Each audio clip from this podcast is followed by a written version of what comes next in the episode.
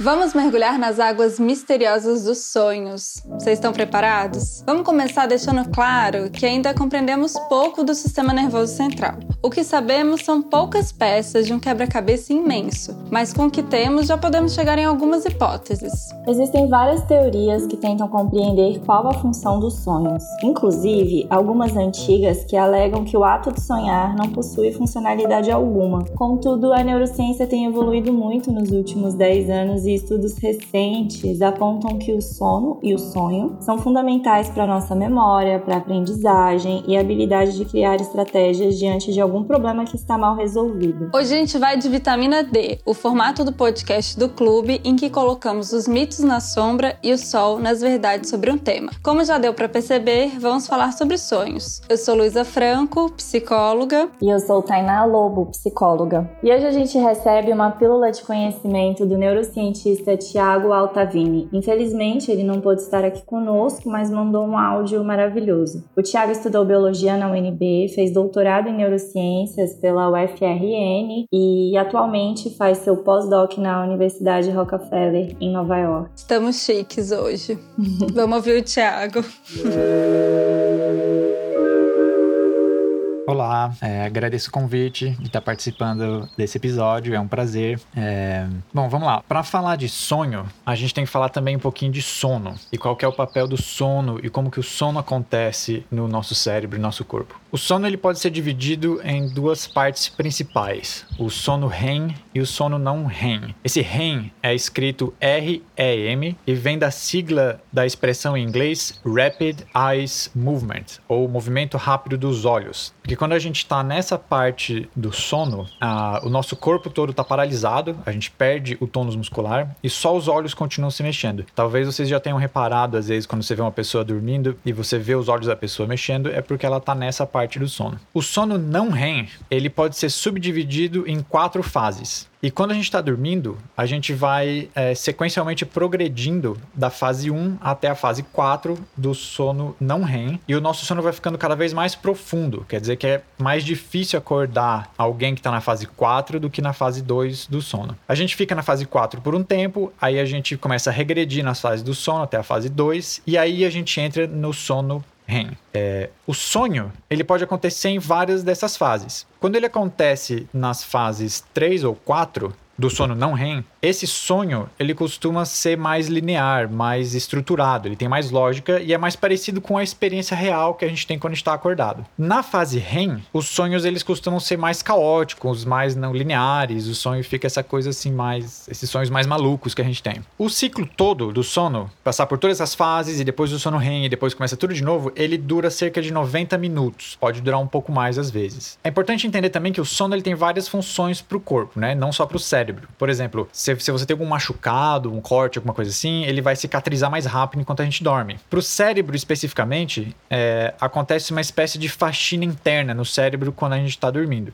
É, você tem alguns metabólicos, alguns resíduos, frutos do alto metabolismo dos neurônios, que são processados durante o sono. Outra parte importante do sono no cérebro é a consolidação das memórias. E uma das ideias mais aceitas hoje é de que o sonho, seja na fase REM ou não REM, ele está ligado a esse processo de consolidação de memórias. Uma, uma das hipóteses trabalhadas é, hoje em dia, que está sendo pesquisada, é de que quando a gente sonha, o cérebro ele está reativando algumas experiências vividas para consolidar aquelas memórias e também selecionando quais as memórias que não vão ser consolidadas, o que, que a gente vai esquecer. E esse processo de reativar algumas dessas experiências tem um certo grau de aleatoriedade. Então, quando experiências que não estavam originalmente relacionadas, quando a gente absorveu elas, quando essas experiências são ativadas ao mesmo tempo, o nosso córtex cerebral ele tenta dar um jeito de preencher as lacunas e criar uma associação para essas experiências. Tenta, ele, o cérebro tenta criar uma narrativa para essas experiências que não estavam originalmente relacionadas. E aí podem surgir esses sonhos confusos, porque a gente está associando coisas que não foram criadas juntos. É, quando você está no meio de um, no, no meio de um sonho e aparece algum ator famoso conversando com você e você você tá num lugar, de repente tá em outro, e a pessoa que estava conversando, de repente se torna uma outra pessoa. A ideia é que todas essas são memórias estão sendo aleatoriamente ativadas pelo seu cérebro e outras partes do cérebro estão ali se desdobrando para tentar criar uma narrativa que faça sentido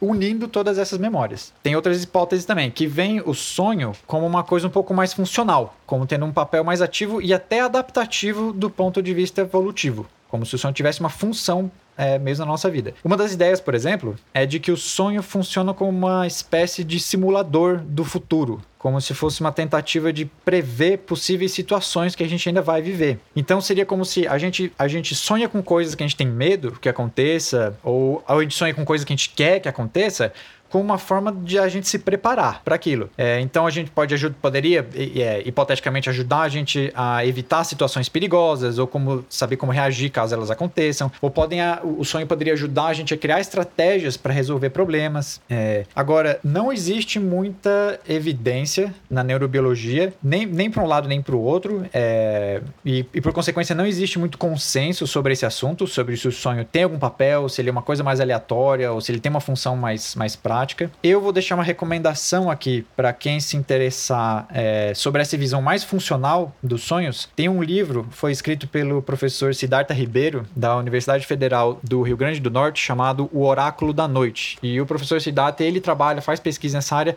tendo essa, essa perspectiva de que o sonho tem essa função de predição de, de, de possíveis situações no futuro. É, então é isso. Espero que é, vocês tenham gostado da minha participação aqui. Eu tenha ajudado alguém a entender um pouquinho melhor que essa coisa tão curiosa e interessante que são os sonhos. Tchau.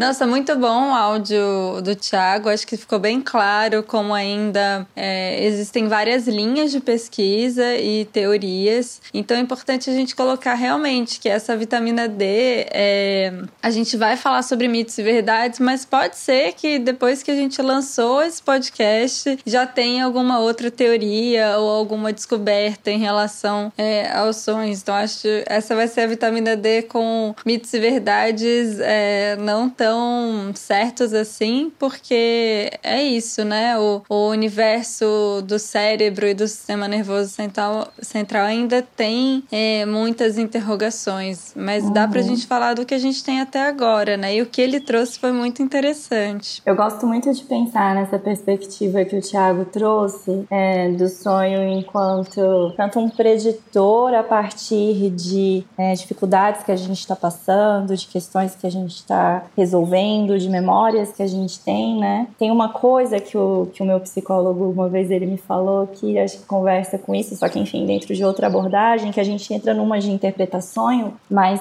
eu gosto de pensar que o sonho é a própria interpretação da realidade, de certa forma, né? Então, de alguma forma, em alguma outra linguagem, as questões que você viveu, ou as questões que você teme, ou as questões que você fantasia e deseja, ou as suas projeções sobre determinadas situações situações aparecem, né? De uma forma onírica.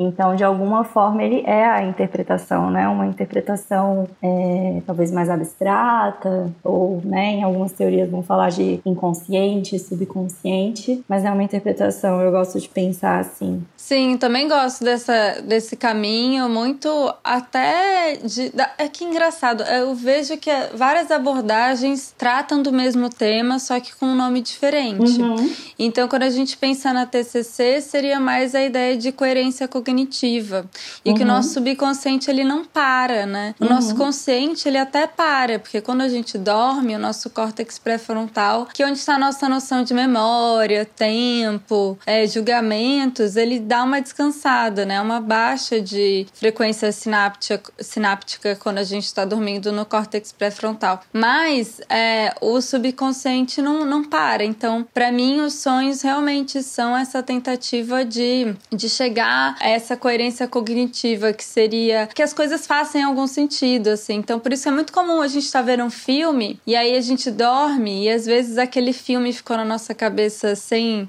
ficou meio mal entendido e a gente continua sonhando com o filme e dá um significado no nosso, no nosso sonho uhum. pro filme que você nem terminou de ver.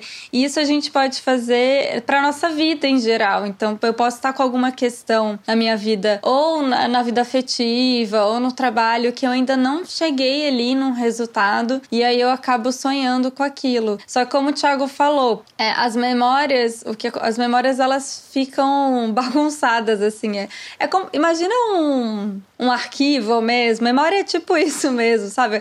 Um, arqui um vários, vários arquivos, uhum. assim. E aí, quando a gente está dormindo, se eu tenho um tema que ficou na minha mente, eu vou pegar todos os arquivos é, associados àquele tema, né? E vou juntar eles de forma aleatória, sem moral e sem ética e sem noção de tempo. Uhum. E aí tento chegar no resultado. Por isso que a gente tá num lugar e de repente está em outro, né? Que teoricamente Sim. na vida não daria tempo. Tá num ou eu faço coisa... e tá em outro corpo. Exato, ou eu faço coisas que se eu tivesse, né, consciente, com a minha moral ativada, eu não faria. Aí você acorda pensando, meu Deus eu fiz tal coisa uhum. no sonho, né? Que pessoa horrorosa que eu sou. Mas enfim, acho que isso tá bem um pouquinho nos mitos e nas verdades. Tem mais alguma coisa que você quer acrescentar, Thay, antes da gente. Não, vamos lá. Os sonhos nos ajudam a enfrentar melhor a vida.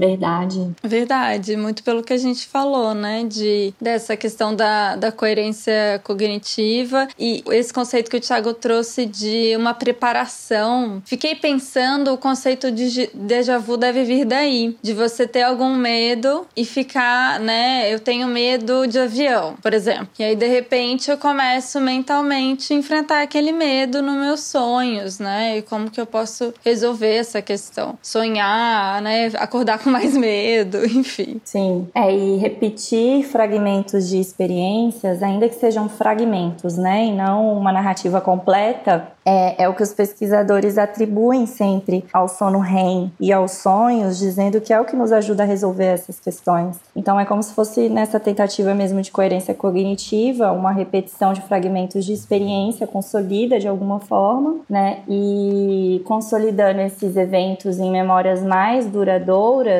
de certa forma ajuda a gente até a regular emoções a respeito de narrativas e eventos e etc, né? A gente sai de um processo de confusão e aí, dentro de um processo de sonho e depois de um processo de refletir, ou para quem faz terapia, entrar numas de analisar mesmo o sonho, isso tem um papel de, de ajudar a gente na nossa na regulação das nossas emoções. Eu fiquei pensando até que tem algumas emoções que a gente. algumas situações, alguns eventos desencadeadores que geram emoções que a gente só vive de forma onírica, né? Fiquei aqui lembrando de uns sonhos malucos, tipo matar alguém, transar com sei lá, uma pessoa muito proibida, ou é, bater né? Que, tipo, quem, quem não é uma pessoa agressiva aí vai lá e bate em outra pessoa, que são emoções que é, na vida cotidiana a gente não vai viver, mas que são emoções que a gente vive durante o sonho, né? E, e, é muito legal poder entrar em contato com essas emoções que de outra forma a gente não, não viveria, né? Então é quase como você para de fantasiar com aquela situação do como seria fazer aquela coisa que ou é errada, ou é proibida, ou tá no meu desejo mais maluco, e você de fato entra em contato com aquela emoção. Eu acho essa função incrível do sonho. É incrível. Eu amo esse tema também.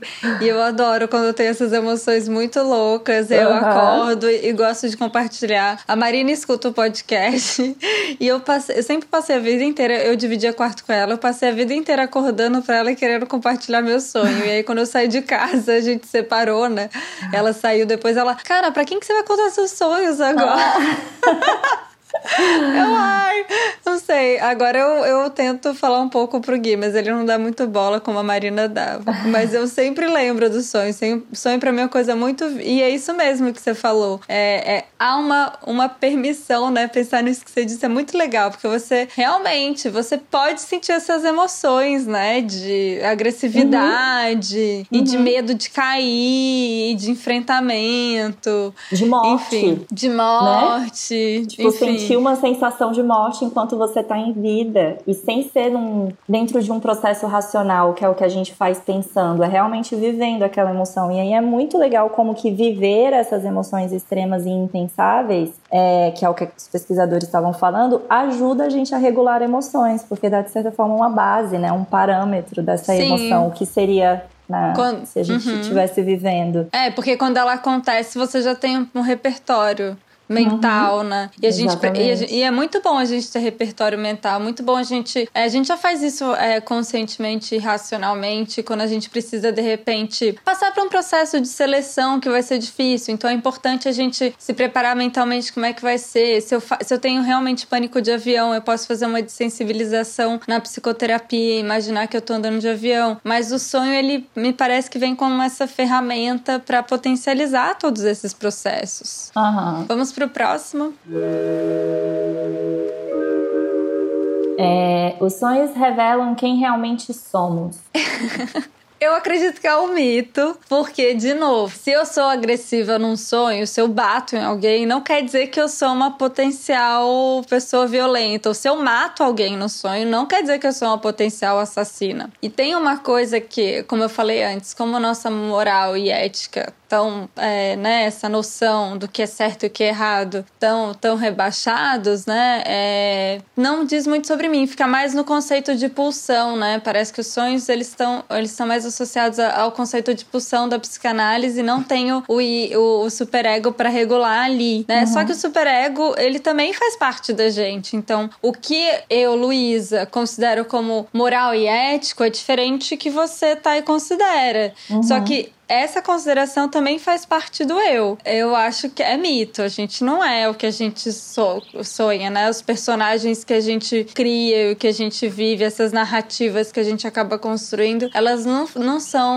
não dizem completamente sobre a gente. Então, se eu trair num sonho, não quer dizer necessariamente que na vida real eu vou trair. Ou que eu esteja afim de trair, né? Às vezes é a gente entra numa de querer interpretar o sonho como se ele fosse uma interpretação de desejos, né? Então, se eu sonhei que eu transei com um fulano lá, a gente já fica, ai meu Deus, será que eu tô com alguma, alguma questão em relação a essa pessoa e etc. E eu acho que não, né? Eu acho que desejo ou vontade, ou até mesmo a gente falando das outras emoções que são consideradas moralmente erradas, tipo agressividade, né? Porque violência é um comportamento. É, o sonho, ele não revela revela uma tendência ou uma vontade reprimida. Pronto, acho que é isso, né? Existe esse mito de que sonho tem vontade reprimida. Acho que era aí que eu queria chegar. E, e acho que não também. Acho que o sonho ele explora todas essas possibilidades mas que isso não quer dizer que é uma vontade reprimida. A gente ouve muito isso, né?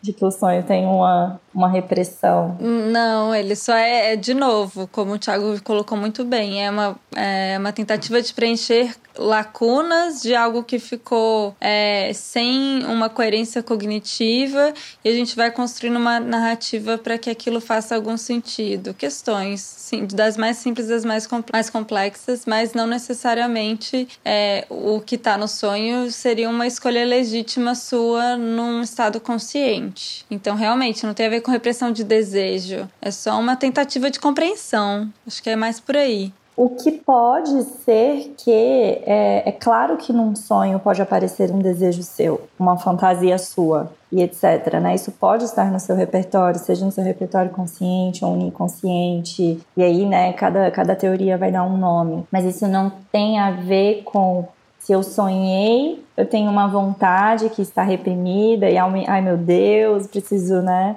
É, elaborar isso daqui e, e, etc. Nossos sonhos podem ser outra coisa que, que, que os estudos apontam, né? Que os nossos sonhos podem ser muito mais aleatórios do que a gente imagina. Então, às vezes, sim, né? É, é, o sonho tem essa função que o Tiago trouxe, que a Lu repetiu agora, mas muitas vezes também foi só um sonho aleatório. Sim, exato, porque essa tentativa de compreensão, ela é totalmente, como eu falei, pega as gavetinhas ali da memória daquele tema e vai tentando. E é só um sonho, às vezes, tanto é que muitas vezes a gente não vai lembrar de todos os sonhos, porque, né, nosso HD já tá tão cheio que a gente vai deixando eles é, de lado, não, não tem. Normalmente a gente lembra do. A gente lembra do que faz. que de repente despertou alguma emoção intensa, ou porque eu fiz um exercício de, de, de lembrar mesmo. Enfim, vamos para o próximo que tem a ver um pouco com isso.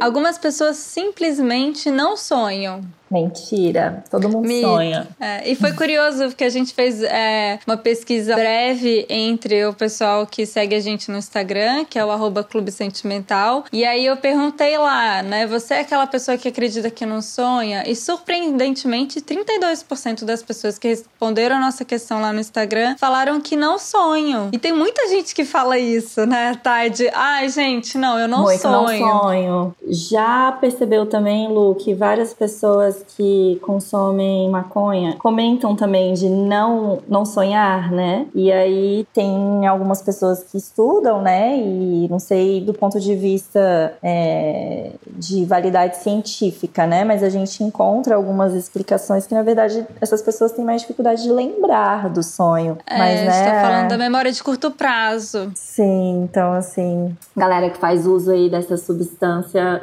pode estar se identificando com, com, esse, com isso, né? De ah, não, não sonho, né? Então, sonha sim. Sonho, todo mundo sonha e, como a gente falou antes, o subconsciente, o cérebro não para, essa aqui é a verdade. Ele, ele rebaixa o funcionamento, né? Ele fica menos ativo do que no estado de vigília, mas ele continua é, trabalhando, continua, a gente não para de pensar, essa aqui é a grande verdade. Até quando você entra em estado de meditação, é, é focar a atenção em alguma coisa para abstrair as outras, né? Então, essa ideia de parar de pensar completamente, ela não existe. O, a questão do não sonhar, é, aí fica uma, uma sugestão, é, uma que você pode fazer uma autossugestão antes de, antes de dormir, de se programar para, ah, quando eu acordar, eu vou parar alguns segundos e vou lembrar do que eu sonhei, de repente anotar. Quem faz terapia, por exemplo, em Yogiana, dorme com um caderno e um, uma caneta do lado, né, na mesa de cabeceira, uhum. para quando acordar, registrar os sonhos. No momento que a gente acorda, a gente lembra. Uhum. Só que se você acorda e já desperta na cama com a preocupação do dia, aquilo vai embora, porque realmente não tem um. não tem porquê, né? É, se você não acha importante, né, olhar para os sonhos. Mas a gente está aqui tentando levar uma, levantar uma bandeirinha que acho que vale a pena dar uma olhada no que está passando no seu subconsciente à noite.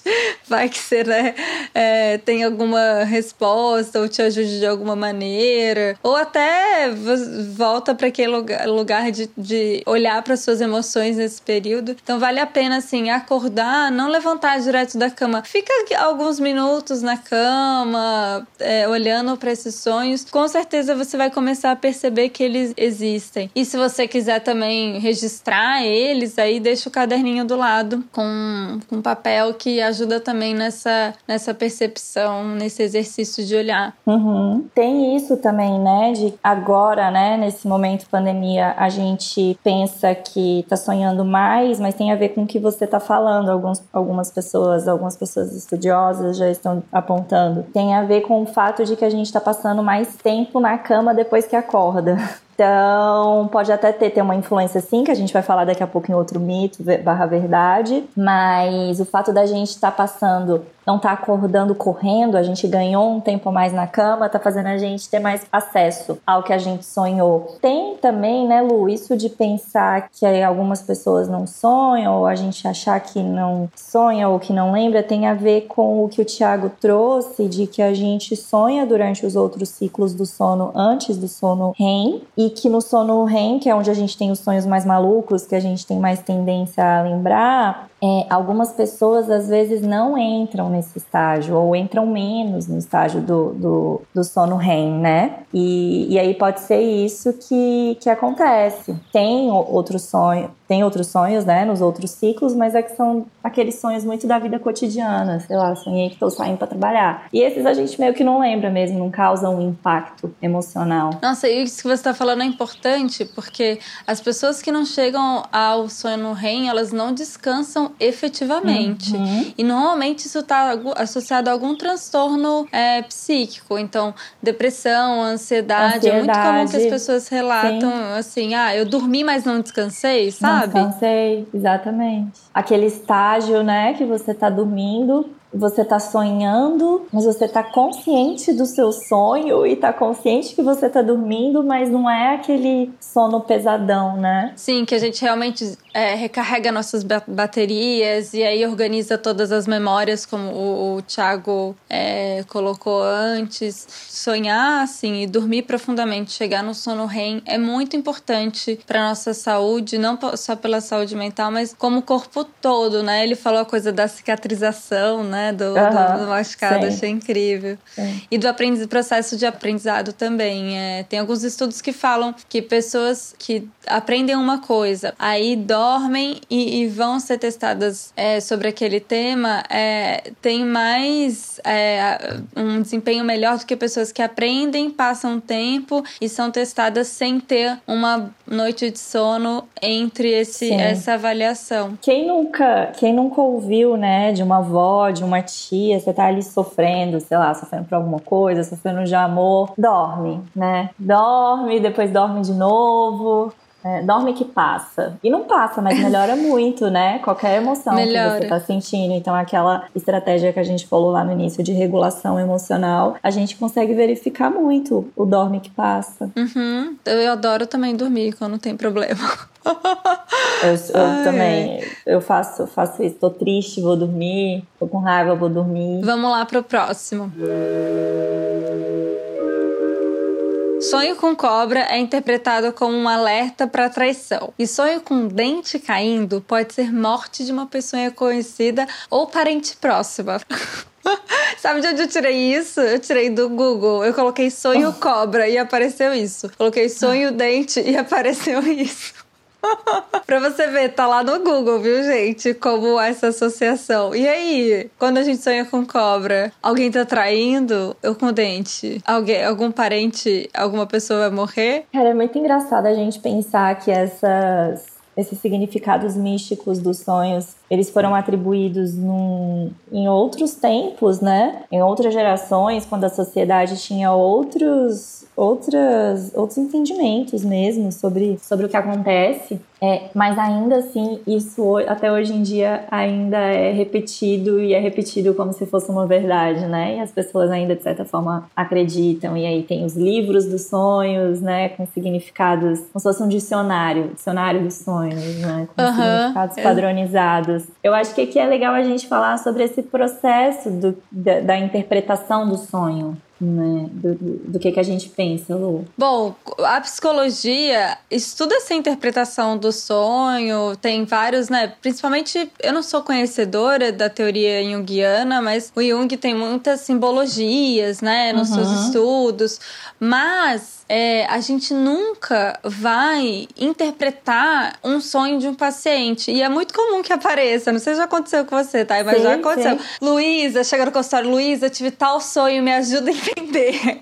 A gente vai ajudar a entender, mas principalmente pautado nas emoções do paciente, o que, que ele estava vivendo, o que estava acontecendo e quem na verdade vai fazer o trabalho de interpretação é o paciente. Então eu não posso inferir que tal coisa né? Tal símbolo significa diretamente é, alguma coisa que vai acontecer na vida da pessoa. Então, sim, pelo que a gente está falando anteriormente, os sonhos eles estão tentando ali achar uma coerência cognitiva. Foi uma narrativa que o próprio paciente construiu, foi uma associação que ele fez, mas a gente está ali só para ajudar ele a interpretar essa narrativa e, e olhar muito para os sentimentos menos para simbologia estética e visual e tentar entender o momento de vida, sabe? Mas falar que uma coisa quer dizer a outra não, não é um lugar da psicologia, da ciência, isso não acontece. Então, de repente, num lugar mais místico, até pode acontecer, mas aqui dentro, né, do, do nosso uhum. lugar uhum. da psicologia, não. Sonhar com cobra ser, significar alguma coisa é, pode acontecer dentro dentro de uma perspectiva individual, né? E, e aí é isso que você está falando, né, Lu? Dentro da própria associação do paciente, a gente vai chegar no que que para aquele paciente está dizendo é, sonhar com cobra ou sonhar que está pelado em algum lugar, né? E a gente sempre associa com vergonha quando a gente sonha que a gente está nu. Mas é meio superficial também a gente pensar que, que é, tem essa associação direta, sonhar que estou nu, estou com vergonha tá, mas né, o que, que é que essa vergonha diz? É, por que, que essa vergonha tá aparecendo agora? E será que é uma vergonha mesmo? Ou que é um. Sei, né? Existem outras coisas que o paciente vai trazer na própria associação dele. E é legal que quando a gente começa a, a pensar dessa forma, né? E fazer essas associações do que, que aconteceu com o sonho de uma forma mais é, voltada para aquela pessoa e não para os símbolos e etc., que são universais, as pessoas começam a resgatar algumas memórias, né? E, e, é muito legal. Ah, não, é essa emoção. Às vezes resgata uma emoção, o que sentiu. Isso é muito legal também. Quando você pensa num sonho, você tenta pensar qual foi a emoção que você sentiu ao ver aquela cobra e não necessariamente só o símbolo que aquelas cobra significa. Sim, e assim, você falou o exemplo de ah, ficar pelado, dependendo da pessoa ficar pelado não há vergonha nenhuma. Sei lá, ela, ela é naturista, entendeu? Passou desde a infância, vai pra praia de nudismo com a família. A minha uhum. família, por exemplo, tem dentista, gente. Minha família tem dentista para todos os lados, inclusive a minha mãe. Então, dente caindo para um dentista não quer dizer nada, né? Nada, é o cotidiano dele. Uhum. Então é isso, sair um pouco dessas. É, de generalizar as coisas, né? As coisas não são tão categóricas quanto a gente imagina. Então vamos lá pro próximo. Os sonhos ficaram mais intensos na pandemia. Acreditamos que sim. Por que, Thay? Acho que a gente pode já apontar como uma, como uma verdade, né? Já existem alguns estudos que estão sendo feitos. Tem até um estudo de uma brasileira, gente, que eu não vou encontrar agora, mas aí vocês encontram na REF Foro de Teresina, no podcast. Tem um sobre os sonhos na pandemia, que é uma brasileira que eu não sei se ela está em Harvard ou se o estudo dela é em, em colaboração com a Universidade de Harvard. É, mas os estudiosos já estão levantando essa bola sim, de que a gente está reportando mais sonhos durante a pandemia. E isso tem a ver com o fato de que, como a gente está tendo mais tempo para dormir, a gente em média ganhou aí, né? E aí os estudos que foram feitos não foram no Brasil, esse tempo que eu vou falar agora, de 40 a 50 minutos a mais na cama, a gente está entrando mais em sono REM, que é esse sonho onde a gente tem sonhos mais é, malucos, mais abstratos e com mais emoções que a gente tem tendência a lembrar. E aí, Lu, tem uma outra explicação que foi você que me falou quando a gente estava pensando sobre o episódio, então conta aí pra gente. É, a minha explicação parte do pressuposto que a pandemia é uma situação nova, que a gente não tem referência, a gente não tem repertório suficiente para estabelecer uma coerência cognitiva. É a primeira vez que isso aconteceu. Eu lembro quando no começo da pandemia eu conversei com a minha mãe e com pessoas mais velhas e nossa, vocês já passaram sobre isso? E todo mundo falava não, isso é, isso é novo para todo mundo. E como a gente não tem essas referências e o sono tem essa tentativa tentativa de é, organizar ou dar respostas para coisas inacabadas e essa noção de coerência cognitiva que foi tão falada aqui nesse episódio, faz todo sentido a gente sonhar mais e durante os sonos tentar é, elaborar por que, que a gente está vivendo isso, de onde, onde, de onde isso vem. Então, é uma tentativa de construir essa narrativa que é nova. Então, realmente, partindo desse pressuposto, faz todo sentido quando a gente dormir, a nossa cabeça continuar trabalhando, porque cada dia no começo da pandemia e até recentemente, né, foi uma grande montanha russa, porque é tudo muito novo ainda. A gente só vai saber o que, tá, que aconteceu mesmo daqui a alguns anos, né, porque é, agora que parece que assentou um pouco, mas a gente teve todos os processos, né, de negação, de revolta, de meu Deus, o que está acontecendo? Parece que a gente está numa, num filme de. É, final do mundo, de fim é, do mundo. De, de, final do mundo, de né, científico, né? Minha mãe fala, isso é uma guerra biológica.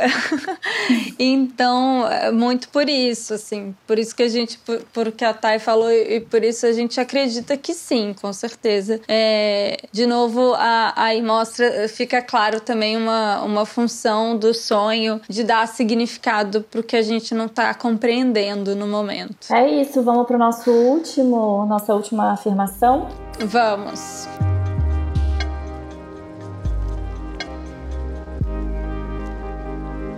Existem sonhos recorrentes. Super. Super verdade. Eu Você tenho tem o mesmo sonho há anos. Mentira, me conta. Eu não tenho muitos sonhos recorrentes. Eu adoro quando alguém fala que tem. É, então, o que se repete é o lugar que eu estou. É uma casa, enfim, que, que eu não sei muito bem. É, é engraçado isso. Eu, quando eu acabo de acordar, eu sei exatamente que sonho é esse meu. E mesmo sonhando com ele há vários anos, eu não vou conseguir te dizer agora que som, como que ele é, mas enfim, é uhum. uma casa. O que se repete é que é o mesmo lugar, a mesma casa, e eu tô sempre tentando resolver alguma questão e coisas vão mudando, as pessoas vão mudando, as histórias vão mudando, mas é sempre nesse mesmo lugar que eu tô, com a mesma sensação de estar tá tentando resolver alguma coisa. E tem muito tempo que eu tenho esse sonho, mas ainda assim eu não sei repetir ele com, com uma clareza, assim, mas quando eu acabo de acordar, assim, eu fico pensando um tempo e depois, pronto, ele se vai. eu, sabe o que eu acho legal de pensar quando a gente tem sonho recorrente? Fazer uma ponte tipo, com a vida, assim, o que, que você está vivendo uhum. naquele momento. Aí acho que vale muito a pena no processo de psicoterapia e fundo nisso. Eu tinha um namorado que ele sonhava quando ele tinha conflito no trabalho, ele sonhava que estava sendo abduzido. ele tinha esse sonho recorrente. E aí a gente foi conversando e realmente tinha uma associação com uma, um momento muito conflituoso no trabalho, que não sabia para onde ir. Acho que era, ai, você uhum. abduzido aqui. Claro que de uma forma bem superficial, tá, gente? Tô falando bem o, o preto no branco, mas acho muito legal quem tem sonho recorrente. Você não dá tem, uma olhada. Cara, eu tenho um que é bem péssimo. Vou me expor aqui, mas aconteceu poucas vezes. Aqui já aconteceu duas vezes não sei se ainda tem uma frequência para falar que é recorrente, mas quando eu tô num relacionamento é, afetivo que não tá legal e eu não tô conseguindo terminar, eu sonho que a pessoa que eu estou com sofre um acidente. Porque. Olha que você mata a pessoa no seu sonho? Ela não, não chega a morrer. Não, nunca, não sei, nunca continua pra ver se morreu ou não, mas assim. Uhum. É, é, pra mim é. Eu não tô mais feliz ali, eu não sei como sair. Vai ser sofrido tanto quanto se a pessoa tivesse um acidente, sabe? Uhum. Mas é a forma como eu resolvo sair dali. Olha que coisa. Eu responsabilizo um. Nem eu, nem o outro, um acidente, uhum. né? Olha Sim.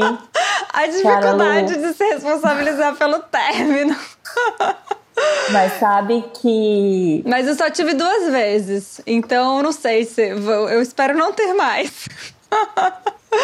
Sim. Ai, ai. O último relacionamento que eu terminei, o que foi. Bom, a decisão já estava na minha cabeça, mas o que me fez é, verbalizar a decisão foi um sonho que eu tive. Então, sim, né? É, quando a gente. A gente ouve lá da neurociência, né? Ah, uma tentativa de resolver problemas, de te ajudar na narrativa e etc. E isso pode parecer muito. Muito ciência, muito lá em cima e etc. Mas quando a gente traz para nossa vida, a gente começa a perceber que, nossa, acontece mesmo, né? E aí eu tive um sonho muito significativo, assim, muito simbólico. Não vou contar para não expor os envolvidos. Uhum. foi uma resolução onírica muito importante mesmo, assim. Então eu também, Lu, nesses momentos de angústia, que a gente não sabe para onde vai e etc, o, o sonho pode trazer esse... Como ele traz a emoção, fica mais difícil não tomar uma decisão depois, ou ir caminhar em direção àquela resolução que apareceu no sonho. E quando a gente está só no racional, tipo, terminar um relacionamento, aí a gente fica vivendo, vivendo, vivendo. Aí a gente vive no sonho aquela emoção super intensa e aí, de certa forma, acelera o processo. Sim, é, é, as lacunas de alguma maneira são preenchidas. E você falou um negócio da neurociência, gente. Eu sou apaixonada por neurociência, é, amo estudar. E quanto mais eu estudo, é, mais ela fica é, próxima. Você viu uhum. o Thiago falando, ela está mais próxima da gente do que a gente imagina. Uhum. Infelizmente, eu acho que os conhecimentos acadêmicos eles acabam ficando no topo da, da montanha, né? E até o clube foi uma tentativa é, minha e da Thay de trazer é, esses conhecimentos mais pro cotidiano, né, Thay? Sim. Então, gente, é, vale muito a pena, assim, a gente se aproximar dos conhecimentos pra gente se entender e entender que as coisas, é, elas são complexas, sim, né? Mas elas, elas também, ao mesmo tempo, são... falam sobre a gente, então a gente se conecta com aquele tema. E pode sair um pouquinho do alto da montanha, como a gente está fazendo aqui. E quando a gente faz essa ponte, realmente, né, parece Parece que abre um negócio na cabeça de nossa, então é isso. Eu amo. É, a gente acabou agora os, os, mitos e verdades, mas vocês escreveram pra gente alguns sonhos lá no nosso Instagram, os sócios do clube escreveram e eu resolvi ler aqui, compartilhar, claro que sempre preservando a identidade de vocês, porque tem uns tão bons e a gente não podia passar sem compartilhar, né, sem exemplificar alguns alguns sonhos. Então, o primeiro é eu sonhei que tinha perdido meu carro em algum estacionamento e meu terapeuta me ajudou a achar. Eu amei essa, porque os pacientes sonham com a gente, né? Sonho, é muito engraçado quando sonho. isso acontece. É muito engraçado. Semana passada aconteceu comigo, inclusive. É bem engraçado mesmo. É bem engraçado, eu acho fofo. Dependendo, né? Vai como, sei lá, como a gente aparece no sonho do, do, do dos pacientes. Mas é. no geral é, é, é, é que divertido. eles não contam, né? Quando a gente. Provavelmente eles não contam quando a gente aparece de uma forma constrangedora. Então Ai, a gente já fica escutei, sabendo. De forma já contra, constra... Já, e foi constrangedor. Mas enfim, depois te conto essa. Já sonhei que minha chefe estava tomando banho na casa da minha tia. eu fiquei me perguntando se ele, se ele viu a chefe tomando banho pelada na casa da tia, né? Muito aleatório. Bem aleatório. Sonho muito com o fim do mundo, tipo apocalipse, tudo se destruindo. E meu pai, que sonha em preto e branco, pira. Eu acho uma pira quando eu sonho, sei lá, em sépia. já aconteceu comigo.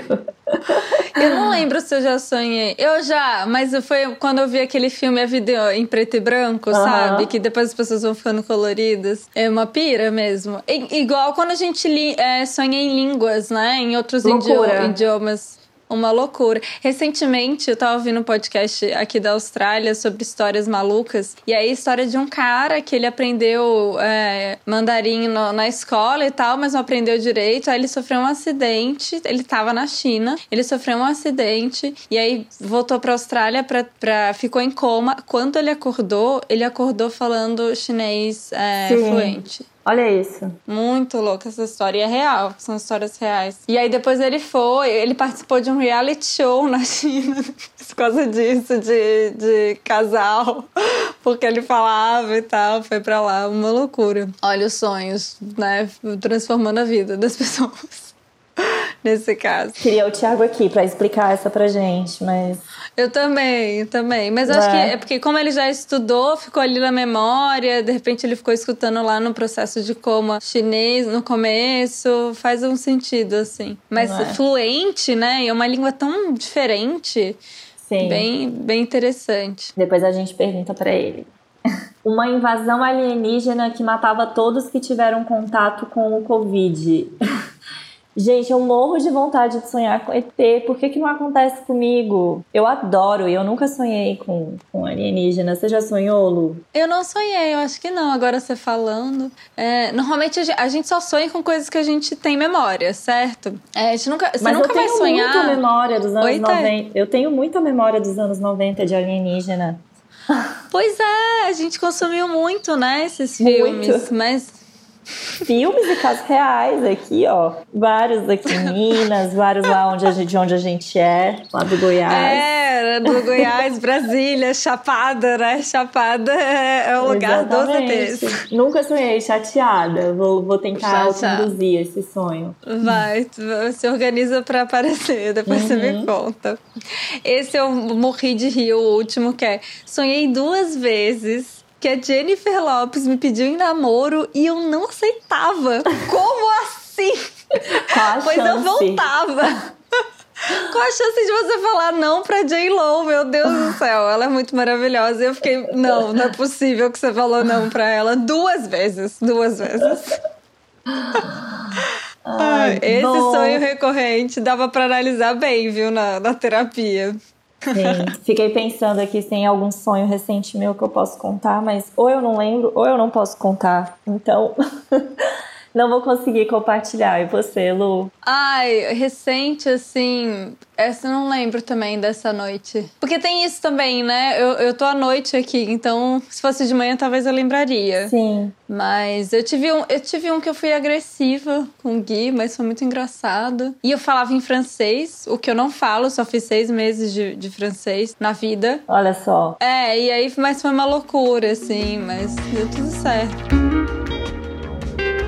Então essa foi a vitamina D Fit Sauna, porque a gente leu alguns relatos, né, do, dos nossos ouvintes. É... Mas foi muito boa a participação do Tiago. Ele deixou como sugestão o livro do Oráculo da Noite, do Siddhartha Ribeiro. Ele é um grande estudioso de sonhos aqui do Brasil, vale a pena é, conhecer o trabalho dele. E espero que vocês tenham gostado desse lugar que é meio nebuloso dos sonhos. Eu, particularmente, amo esse tema e foi muito bom estar aqui com a Thay e tentando desbravar de alguma maneira e deixar mais claro para vocês é, esse tema. E pra gente também, né? De alguma forma. Com certeza. Bom, gente, para acessar mais conteúdos do clube, vocês podem procurar a gente lá no Instagram, arroba Clube Sentimental. É, o podcast ele é semanal, toda semana a gente traz conteúdos novos de psicologia e temas da vida. E é isso, sugestões com carinho podem ser enviadas para nossa DM também ou para o falecomacentimental@gmail.com. Até. Até. Beijo.